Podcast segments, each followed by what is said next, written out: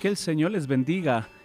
Es para mí un gran privilegio estar nuevamente en el episodio número 19 de Bocaditos de Liderazgo.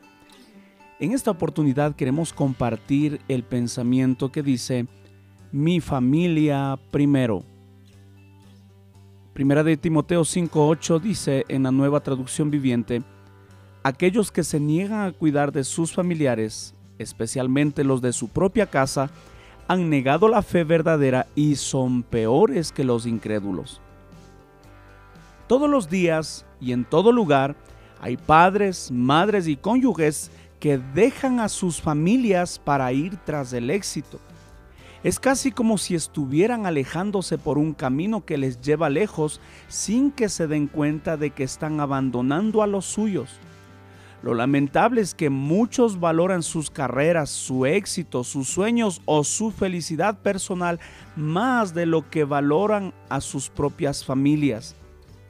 Deciden que es demasiado esfuerzo lograr que les acompañen su familia y entonces siguen avanzando sin ella. Lo que muchos están viendo hoy es que la esperanza de ser felices a expensas de la familia no es más que una ilusión para alcanzar el éxito de verdad, no puedes abandonar tu matrimonio o tus hijos o tu hogar. No hay nada que pueda ser más valioso que el lograr ese éxito de la mano de nuestros seres queridos.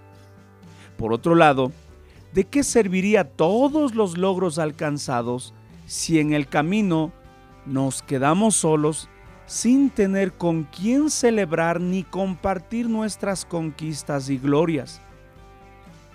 Hoy puede ser un buen momento para tomar una decisión en tu vida de involucrar a los tuyos en lo que tanto estás soñando y en lo que estás poniéndole tu corazón.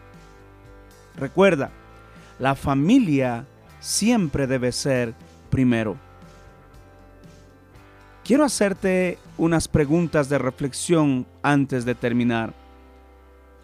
¿De qué manera puedes establecer que sigues comprometido con tu familia?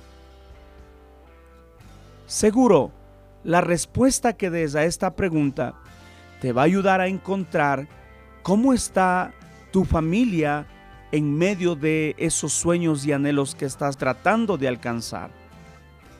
Para mí fue una gran bendición en esta oportunidad acompañarles en este episodio de Bocaditos de Liderazgo y quisiera invitarte a que puedas compartir con alguien más estos audios, estas reflexiones que están bendiciendo tu vida y seguro pueden bendecir la vida de otras personas también. Les estuvo acompañando su servidor, el pastor Cristian Chicaiza, y espero encontrarme con ustedes nuevamente en el siguiente episodio cuando el Señor lo permita. Que Dios les bendiga. Muchas bendiciones.